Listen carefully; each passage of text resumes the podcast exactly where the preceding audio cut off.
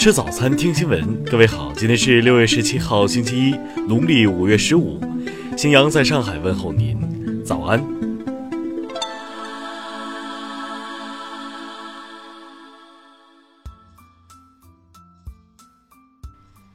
首先来关注头条消息。二零一七年，河南南阳英语老师申丽霞被学生李江割喉致重伤，李江被判处有期徒刑四年六个月。对此，申丽霞的家人提出抗诉，但昨天他们收到了抗诉失败通知。二零一七年五月十二号下午，申丽霞在办公室为学生李江解答问题时，惨遭对方割喉。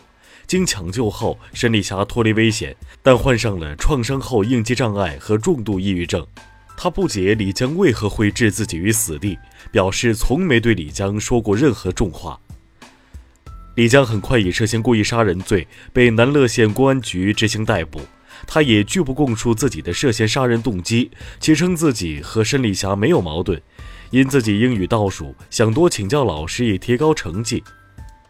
精神状况鉴定显示，李江无精神病，因犯故意杀人罪，李江被判处有期徒刑四年六个月。两年后，他即将出狱。听新闻早餐知天下大事。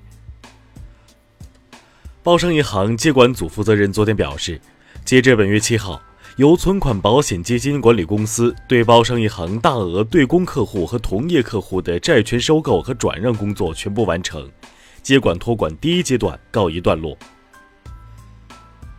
数据显示，二零一八年我国地质勘探投入资金一百七十三点七二亿元，同比减少百分之十二点四，全国新发现矿产地一百五十三处。新增资源量很大。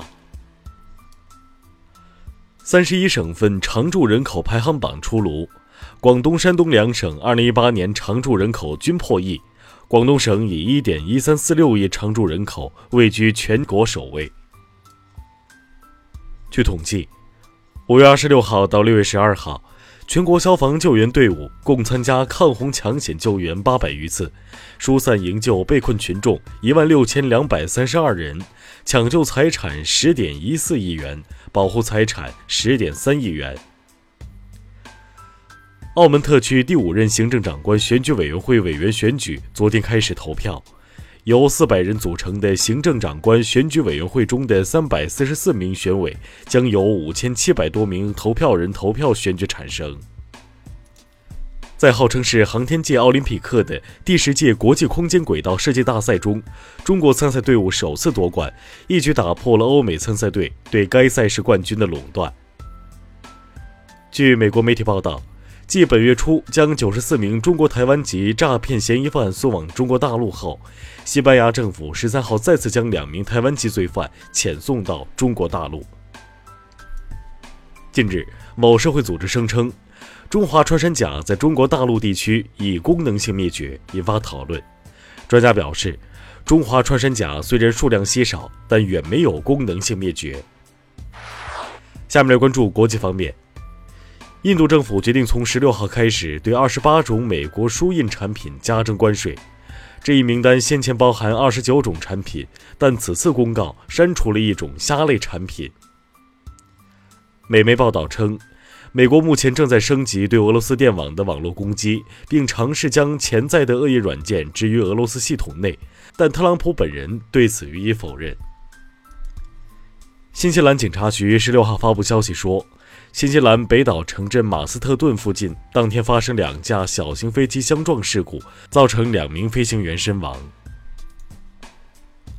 围绕地中海东部石油和天然气资源，塞浦路斯和土耳其近日再闹纠纷。欧洲联盟多国日前声援同为欧盟成员的塞浦路斯，敦促土耳其让步。索马里警方十五号说。所首都摩加迪沙当天遭到两起汽车炸弹袭击，造成包括袭击者在内的十人死亡，二十六人受伤。俄罗斯上月客机迫降起火，致四十一死，事故原因曝光。俄国调查人员十五号表示，这架客机的自动驾驶系统曾遭到闪电击中。十五号。斯洛伐克首位女总统苏珊娜·恰普托娃宣誓就职，同时，她也以四十五岁的年龄成为斯洛伐克历史上最年轻的总统。美媒称，科学家在月球的一个大型陨石坑下发现了大量神秘物质，这种物质比夏威夷大岛还要大五倍，位于月球地表以下数百英里处。下面来关注社会民生。近日，七名驴友非法穿越乌龙保护区，一人遇难。当地官方昨天发布公告称，经公安机关全面调查，遇难者王某某死因为意外事故，对其余六人分别给予了五千元罚款的行政处罚。昨天，阜阳某高铁施工现场在铺设铁轨时发生意外事故，十余工人受伤送医，均无生命危险。目前事故原因正在调查中。昨天有网友发文称，上海一男子以推自行车侵入地铁道床被撞身亡。随后，轨道公安表示，事件发生于十五号夜间停运时间，系拾荒人员强行横穿线路与车碰擦后死亡。具体情况，相关部门仍在调查之中。近日，珠海两名一身酒气的乘客坐上出租车后，竟点燃香烟抽了起来，司机劝说时遭两人殴打。目前，两名乘客周某林和林某操已被刑拘。近日，珠海一男子偷庙堂佛像被抓。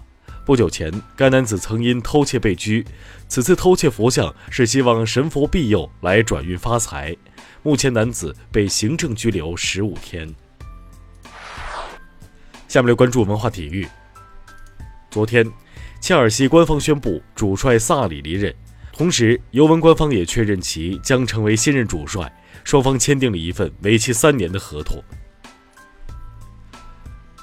日乒赛女单决赛昨天举行，孙颖莎以四比三战胜刘诗雯，夺得女单冠军。著名京剧表演艺术家、国家京剧院花脸演员吴玉章先生于昨天逝世，享年七十九岁。一九六八年版《罗密欧与朱丽叶》导演弗朗哥·泽菲雷里十五号在罗马去世，享年九十六岁。以上就是今天新闻早餐的全部内容，请微信搜索 xwzc 零二幺，也就是新闻早餐拼音首字母再加数字零二幺。如果您觉得节目不错，请在下方拇指处为我们点赞。一日之计在于晨，新闻早餐不能少，咱们明天不见不散。